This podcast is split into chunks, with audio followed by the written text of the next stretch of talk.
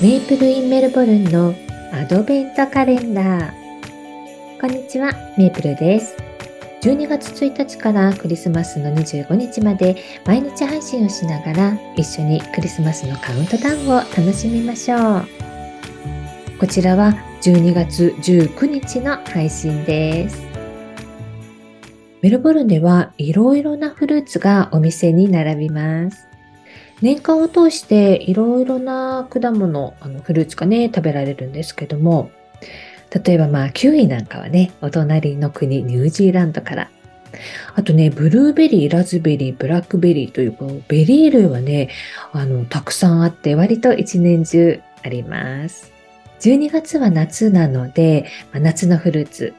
マンゴーとかね、スイカが並んでいます。メルボルンに来た時ね、あのマンゴーがね、とっても安くてびっくりしました。安くてね、美味しいので、あのよく食べていたんですけど、なんかね、ここ数年ちょっとね、あの、マンゴーとかを食べると、口がなんかイガイガするようになって、まあ、そうするとね、なんかあの、キウイとか桃を食べてもね、まあそういった感じになるようになってしまったので、今はね、あまりたくさんは食べていないんです。それからね、あの、トロピカルフルーツというのもたくさんあるんです。まあ、あの、マンゴーなんかもそれに入りますよね。他にはね、ドラゴンフルーツとか、スターフルーツ、あと、ライチみたいな、なんていうんですか、ランブータンとか、あとはパパイヤ、パッションフルーツ。それからフルーツの王様、ドリアンなんかも売っています。なんかね、こんなにいろいろあるんですけど、私ね、あんまり食べたことないんですよね。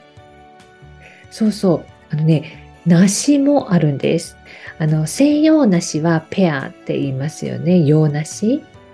それとは別に日本で見るあの丸い梨もあって、それは梨として売られています。皆さんはどんなフルーツが好きですか？私が好きなのは、ピーチとブラックチェリー。ピーチはね、あの、ホワイトピーチとイエローピーチがあるんですけど、ホワイトピーチがね、大好きなんです。日本のね、あの、桃よりも小ぶりなんですけど、とても美味しいんです。